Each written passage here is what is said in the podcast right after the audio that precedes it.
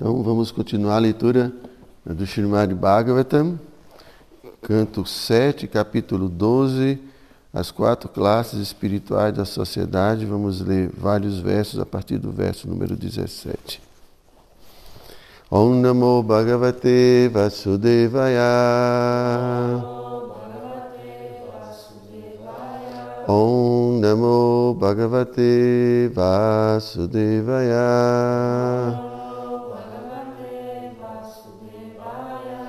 Om Namo Bhagavate Vasudevaya.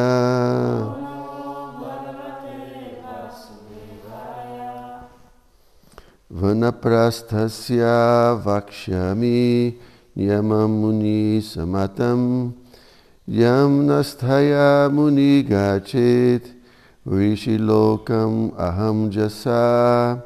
Então vou direto para a tradução. Ó oh, Rei, Passarei então a descrever as qualificações do Vanaprastha, aquele que se retirou da vida familiar. Seguindo estritamente as regras e regulações de Vanaprastha, a pessoa não encontrará dificuldade alguma em elevar-se ao sistema planetário superior, conhecido como Mahaloka. Verso 18.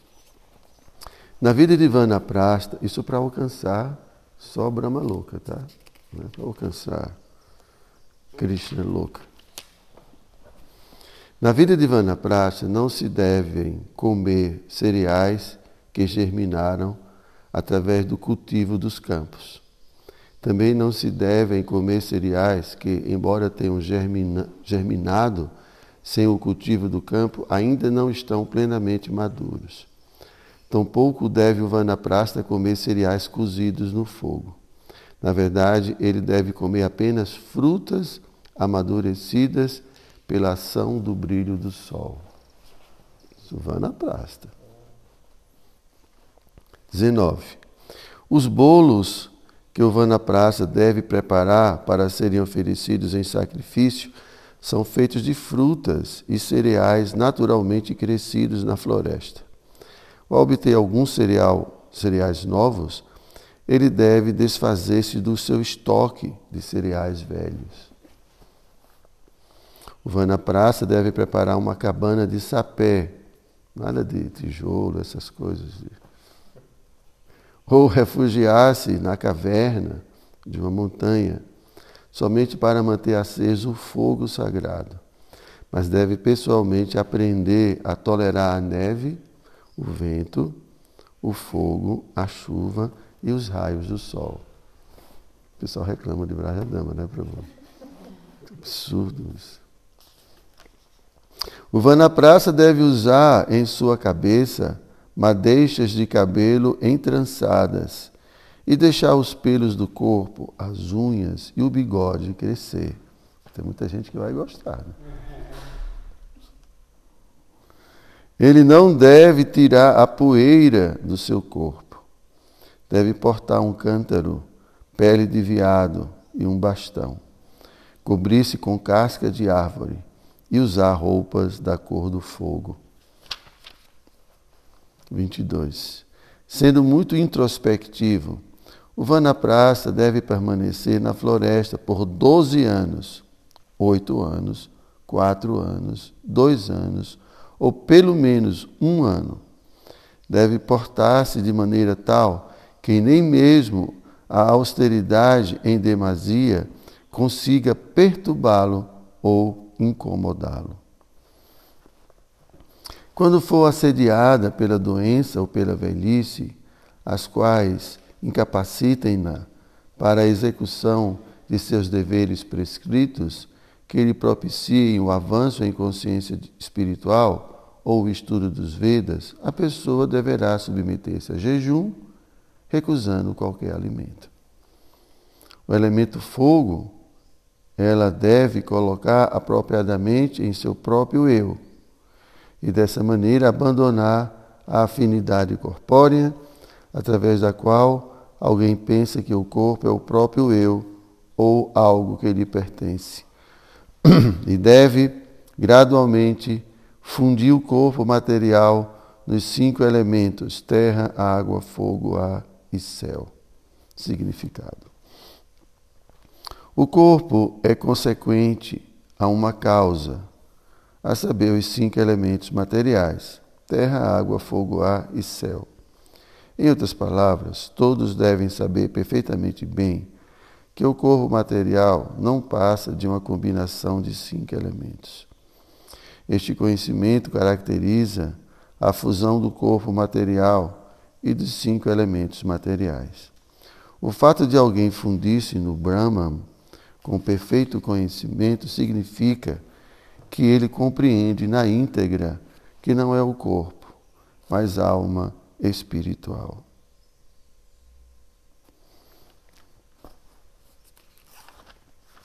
Om Gyanatimirandasya Gyanam Jana Shalakaya Chakshu Militam Jena. Tasmai Shri Gurave Namaha Shri Chaitanya Manobhistam Stapitam Jena Bhutale Swayam Rupa Kadamahyam Dadati Swapadam Tikam. Namo Vishnu Padaya Krishna Prestaya Bhutale Shri Mataridayananda Goswami Nitinamine. Namo Vishnu Padaya Krishna Prestaya Bhutale Shri Mati Bhakti Vedanta Swami Nitinamine Panchakalpa Tarubhyascha Kripa Sindhu Bhyaeva Patitanam Pavanebhyo Vaishnavebhyo Namo Namaha. Interessante, né? É, que Narada Muni está falando sobre é, as regras e regulações da vida de Vanaprasta.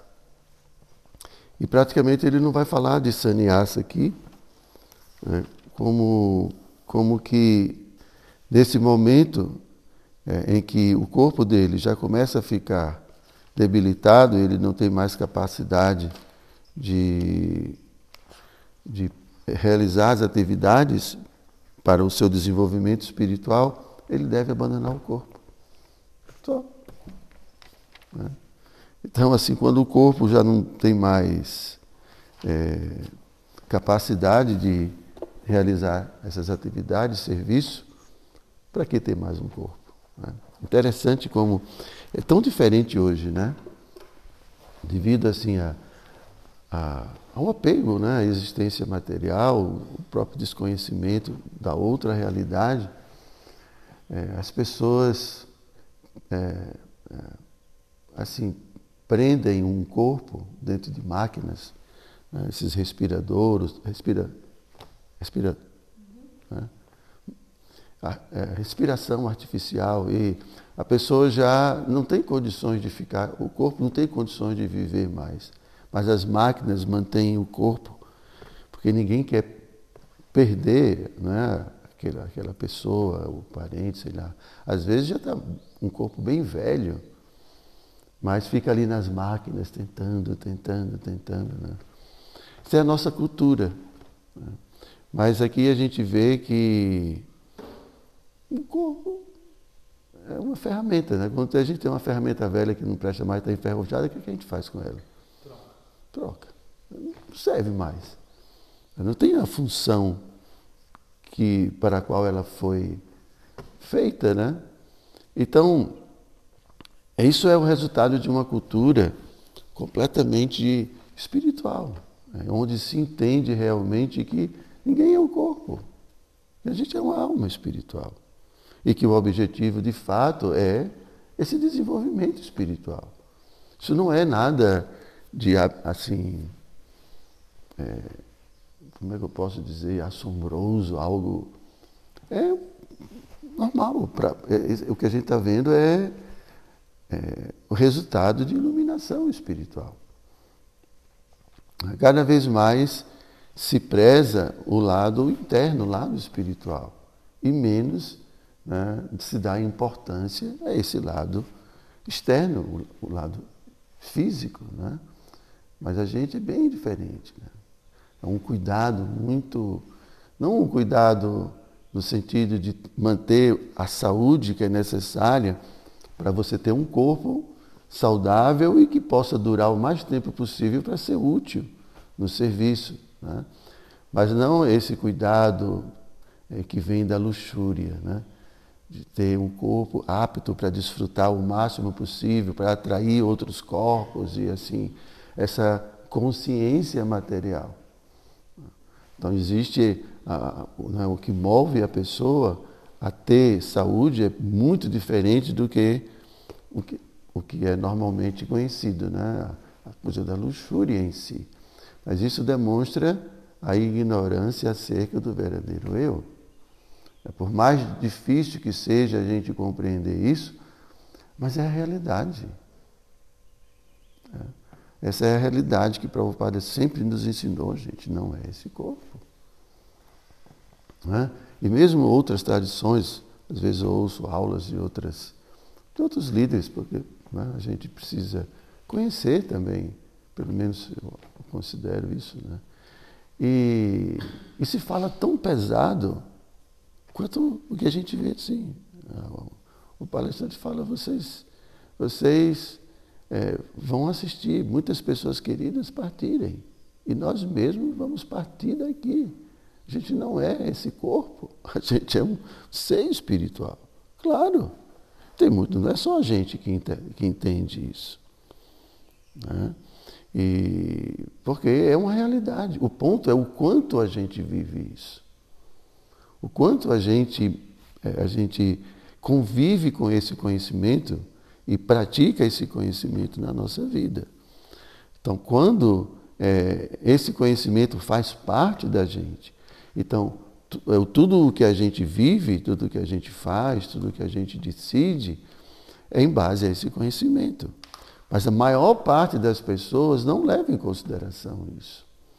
Então são, sempre, sempre são pegas de surpresa quando estão diante né, da morte ou diante de uma doença. Né? O que é esse mundo, gente? Né? Nascimento, né? doença, velhice, morte. Isso é a realidade desse mundo. Você espera outra coisa desse mundo? O que você espera desse corpo? Qual é o futuro desse corpo? Velhice, doença e morte. Bom, vai ter outras coisinhas no meio disso, né? Mas não tem outra coisa para esperar. Não tem. É uma ilusão. Isso é o que é ilusão. É a gente achar que é diferente, que vai ser diferente. A gente vai desfrutar um pouquinho aqui e ali, de vez em quando, sempre muito regulado, porque não pode engordar muito, não pode fazer muita coisa com o corpo, porque o corpo já começa a mostrar. Né? E vai chegando a velhice. O corpo vai envelhecendo e já não pode mais fazer as coisas que fazia antes. Né? Às vezes eu vejo os meninos pulando, pá, pá pulando aqui para Meu Deus, para me descer um, uma ladeira, é, é, parece que falta uma bengala, né?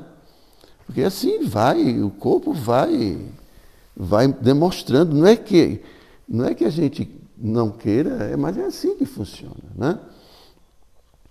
Então aqui está descrevendo o momento que o Vanaprasta, ele, quando ele percebe né, que já não consegue mais fazer seus serviços, suas práticas espirituais, então, porque o corpo já não permite, então ele começa a, a, a realizar o processo de, de fundir. Uh, o seu corpo na transcendência. Né? E aqui Prabhupada está explicando que esse processo, na verdade, é, é quando a gente, ah, em outra passagem, no Srimad Bhagavatam, Prabhupada comenta sobre isso, né? porque sempre a gente vê ah, é, essas descrições né, dos yogis, que o yogi Assim como o corpo é um processo de desdobramento né, do sutil para o grosseiro, também o, o, o, o abandonar o corpo né, é, é, um processo inverso. A gente vai fundindo né, os diferentes elementos é, até chegar, até eliminar completamente esses elementos materiais. Mas Prabhupada explica que no nosso processo de Bhakti, isso é quando a gente ocupa é, todos os nossos sentidos é, no serviço devocional, em Bhakti. Então, o que, o que é isso? Quando a gente, por exemplo, ocupa ah, os nossos sentidos né, no serviço a Krishna, em Bhakti Yoga, então a gente está fundindo o nosso corpo na transcendência, porque o corpo está ocupado em serviço devocional puro, né?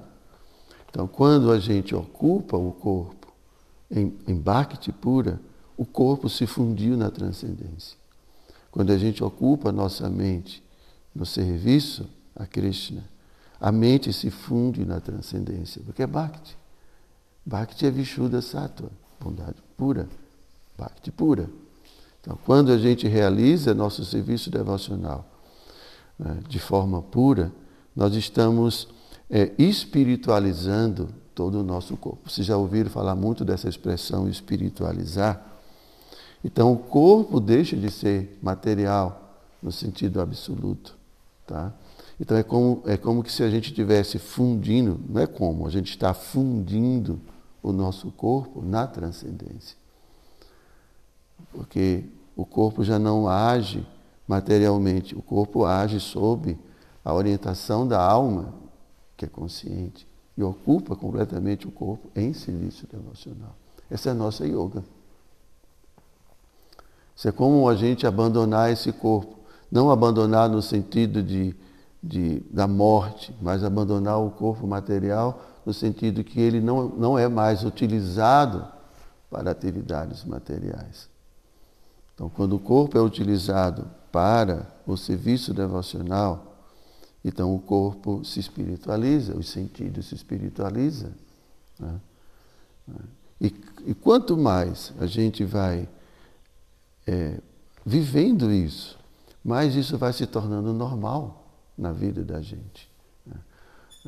Porque é assim, é, da mesma forma que para todos nós é, é muito normal viver materialmente, porque nós almas aprendemos isso.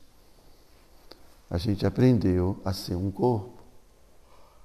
Né? Eu sempre falo sobre isso, porque esse, esse é o ponto é, da vida espiritual assim, fundamental que é a liberdade do ego falso.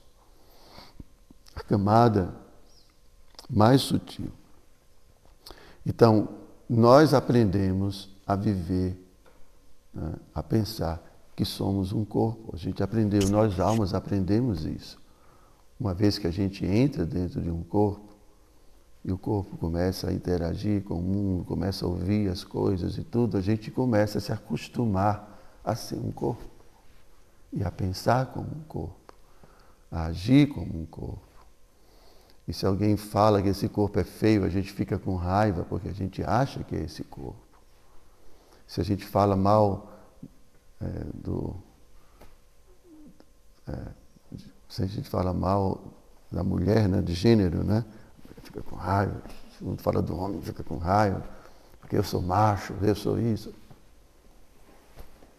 Então, as nossas reações, as nossas emoções, tudo é proveniente da nossa, da nossa é, é, de pensarmos que somos o corpo. Então a gente se acostumou com isso. Por quê? Se acostumou porque a gente está muito tempo dentro de um corpo. Né? 24 horas por dia dentro de um corpo, né, irmão? Porque às vezes que nos sonhos a gente sai do corpo, né? E a gente é transportado para diferentes regiões, mas a gente não lembra, né? Em geral. A parte mais consciente é dentro de um corpo. Então a gente se acostuma com tudo isso. Agora, como é que a gente vai se acostumar né, a pensar que eu sou uma alma? A gente precisa se acostumar com isso. E quanto mais a gente se acostuma com isso, mais isso se torna natural, mais isso se torna uma coisa cotidiana. É todo um processo muito gradual. Que a gente vai conquistando, conquistando, conquistando, conquistando, conquistando. Pode ser que um dia seja só um pouquinho, um pouquinho intervalo do dia, depois outro dia você vai lutando, você quer, quer permanecer sempre consciente. Então agora já não é mais uma hora, é duas horas, agora já é três horas, já é quatro horas. E você sempre é como cantar japa. Ó, oh, vou cantar minha japa hoje. Eu vou cantar bem. Aí canto uma volta, canto duas voltas. Vai a terceira já, quando fica boa, não, pô, de bobeira, agora vou, vou voltar. Eu, eu vi um dia que Maharaj é, Prashak Swami, como é o nome dele? Hã? Não, não. Hanu Prashak Swami.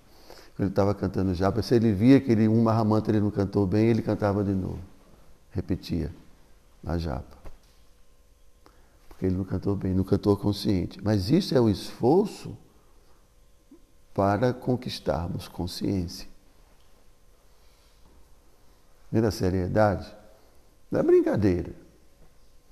Então, mesmo estarmos conscientes de que somos essa alma que a gente é, é um esforço de consciência. E a gente tem, não, eu preciso ser consciente. E você vai conquistando, vai conquistando. Ah, não foi bom. Tá? Meu mestre espiritual falava, de hoje não passa. Hoje eu me torno um devoto puro. Hoje eu me torno um devoto puro. Então, esse o entusiasmo. Assim, hoje eu vou desfrutar, hoje o negócio vai ser bom. Não é desse jeito. Não é? Isso é de quem é consciente, de quem entende que é um ser espiritual e que quer autorrealização. De hoje não passa. Né? Isso já é, isso já é, no dia, assim, é, mesmo no dia anterior, ele já se prepara para o outro dia. Né? Sempre se faz uma. Hoje não foi um bom dia para mim. Hoje eu tipo, perdi minha consciência em tantos momentos perdi a cabeça com isso, é, é, respondi mal. E o devoto ele observa. Mas amanhã eu vou estar mais atento a isso. Então, isso é a forma de como a gente vai lutando contra nossos anartas. Não é simplesmente vive como um animal despreocupado com qualquer outra coisa. Não. A vida humana é para a gente se aperfeiçoar. Então, não fui bem esse dia. Fiquei chateado, briguei com fulano, briguei com cicrano. É, por que, que eu briguei? Por que, que eu perdi a cabeça naquela hora? É assim. Aí a gente, não, eu perdi a cabeça porque, ah, pô, não cantei minha japa bem hoje, negligenciei, não fui no programa, sei lá, assisti uma coisa que não foi boa para mim. Sei lá, você tem que analisar por que, que você está reagindo dessa forma. E você vai trabalhando. Amanhã vai ser um dia melhor. E você acorda, já pá, vai fazendo as coisas. É isso, gente, isso é a vida. Vocês estão vendo aqui o coitado do Vanaprasta. Tem que ir lá para caramba. E a nossa vida, comparada a isso aqui, imagine para viver coberto com cascas de árvores, você ficaria muito elegante, é, né? E suportar o frio e tudo mais. E a vida da gente é muito boa, fogueirinha, todo mundo cantando. E depois, o que, que a gente quer, gente? Comparado às austeridades. Por isso que é, é, fala que o processo é muito simples. É muito simples, comparado a tudo isso aqui, o que, que a gente faz? Né?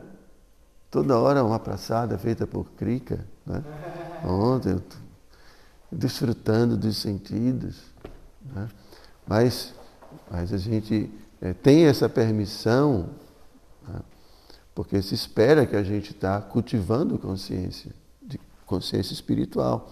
Então a alma vai se acostumando também a se perceber e a, e a viver a sua vida. Isso é consciência de Krishna. E quanto mais ela vai trabalhando, quanto mais ela vai mais ela vai conquistando isso. Então ela vai começando agora a pensar como alma, a viver como alma e não mais como um corpo. Porque se acostuma, porque é constante, é constante. Entende? Então vai desejar, vai desejar o quê? Não vai desejar nada material, porque não tem mais sentido. Né? Ver outras pessoas, vai ver outras pessoas como almas espirituais, não vai ver outras pessoas como corpo mais. Na medida que você vai se tornando consciente de que é uma alma, você vê os outros como alma. É proporcional. A gente vê os outros como corpos porque a gente se acha um corpo. Mas quando você começa a pensar você começa a se ver como alma, você vai ver os outros como almas espirituais. Essa visão, Krishna fala isso na Bhagavad Gita. Então, isso é, isso é, é a nossa vida espiritual. Isso é a nossa yoga. Não é ser um Hari típico, né? Assim, fica Hare Krishna de vez em quando e como uma praçadinha, festa, aquela coisa toda e tal. E não, nós somos yogis, é autorrealização. A gente não pode se acostumar com essa vida material. E achar que está tudo bem, que está bom assim. Não. Porque não vai ficar assim. Não vai permanecer assim. O tempo passa e as coisas vão mudando. As coisas vão acontecendo. E a gente não tem previsão nenhuma do que vem pela frente. Nenhuma previsão. Não pensem que vai ficar como está. Não vai. Né? As coisas mudam constantemente. Então não dá para a gente se acostumar com essa vida. A gente tem que, se, a gente tem que aproveitar a vida para auto-realização. Né? E Prabhupada fala que mesmo nessa vida, nós podemos alcançar essa autorrealização. Vai depender do esforço da gente, da nossa dedicação, do nosso trabalho e da misericórdia de Krishna. Né? Que a gente sempre pode contar com a misericórdia de Krishna, a misericórdia do mestre espiritual. Ok, gente? Vocês têm alguma pergunta? Ninguém quer perguntar nada, né? então, Grantaraja Srimad Bhagavatam Ki Jai.